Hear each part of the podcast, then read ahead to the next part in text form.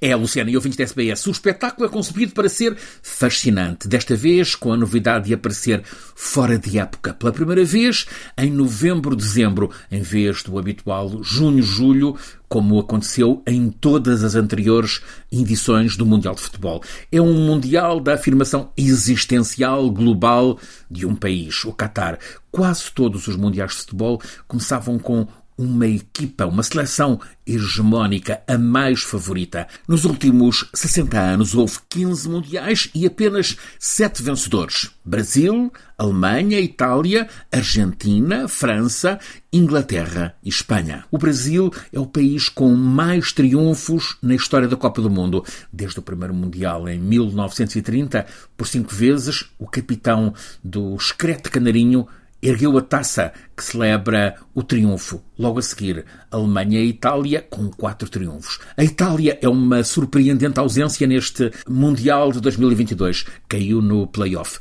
É Portugal quem está no lugar que poderia ser de Itália. Desta vez é indiscutível, há uma seleção que à partida se destaca. É, uma vez mais, a do Brasil. Tem o melhor conjunto absoluto de futebolistas e tem o espírito de união que não se viu há quatro anos na Rússia, eh, no Screte Canarinho. Tem Neymar, que tem mostrado estar em fase de excelência. A baliza está bem guardada por Alisson Becker. Marquinhos é um muro na defesa. O olfato, o sentido estratégico de Casemiro arruma o meio-campo, organiza a equipa. As desmarcações de Gabriel Jesus e a acutilância de Vinícius complementam o talento de Neymar numa equipa em que todos são mesmo craques.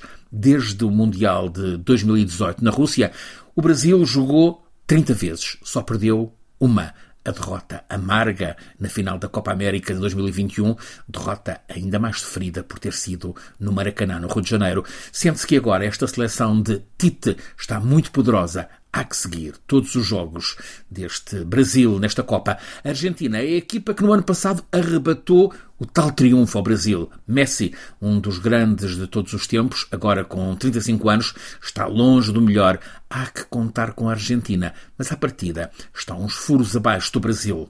A França entra neste Mundial como campeã com o título conquistado há quatro anos na Rússia. Faltam-lhe dois dos melhores armadores gauleses, Pogba e Kanté. O ponta de lança Griezmann está muito discreto, mas Benzema acaba de ganhar a bola de ouro europeia e Mbappé aspira a impor-se no topo. A França talvez seja o favorito número dois deste Mundial a seguir ao Brasil. A Alemanha imposto no futebol mundial com as esplêndidas e poderosas seleções dos anos 70, 80, 90, em suma, o final do século XX. As equipas de Beckenbauer a comandar a defesa e com meio campo de excelência em sucessivas gerações marcaram o futebol. A Alemanha mostrou no Brasil em 2014 que é sempre preciso contar com ela. Se a engrenagem germânica se põe a funcionar, então esta equipa fica temível. Os Países Baixos aparecem com uma equipa muito competitiva e um líder, Frankie de Jong, que põe a seleção holandesa a jogar futebol bonito. Há que contar com esta renovada, voltando ao nome antigo, Holanda. A Inglaterra é sempre uma incógnita, tem o campeonato de clubes mais poderoso no mundo, mas a seleção fica sempre uns furos abaixo. Tem um fora de série chamado Harry Kane que pode resolver jogos. A Bélgica continua à espera do pódio mundial, tem uma equipa com estrelas consagradas como Courtois na baliza, Hazard lá na frente e, sobretudo, Kevin De Bruyne. A Espanha aparece neste Mundial em renovação de geração. Tem novos jogadores, muito talentosos, ousados, tecnicamente brilhantes, não muito fortes fisicamente. Ansu Fati e Nico Williams são jogadores que podem fazer cartaz neste Mundial no Qatar. Portugal tem Cristiano Ronaldo em época de ocaso mas tem aquele que será o melhor conjunto de sempre. Nunca Portugal apareceu num Mundial de Futebol com uma equipa tão coesa, tão homogénea, nivelada por cima. Há sempre dois jogadores de topo para cada lugar. Embaraço para o selecionador.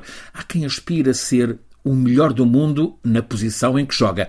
É o caso de João Cancelo como lateral direito e Rubem Dias como defesa central. Bernardo Silva é um dos grandes armadores de jogo no futebol contemporâneo. Resta saber se o treinador Fernando Santos entra neste Mundial para jogar com audácia e futebol de encantar ou se opta por equipas cautelosas. Os portugueses entram com ambições, mas já estão a fazer contas. Sabem que o grupo em questão, com Gana, Uruguai e Coreia do Sul, se cruza nos oitavos de final com o do Brasil. Ora, tendo como adquirido que o Brasil ganha à vontade o grupo que tem Suíça, Sérvia e Camarões, os portugueses sentem que têm de ganhar o grupo deles para assim escaparem ao Brasil logo nos oitavos e torcer para que o encontro entre ambos seja apenas na final. Claro está que não faltam outras seleções prontas para surpreender neste Mundial de 2022.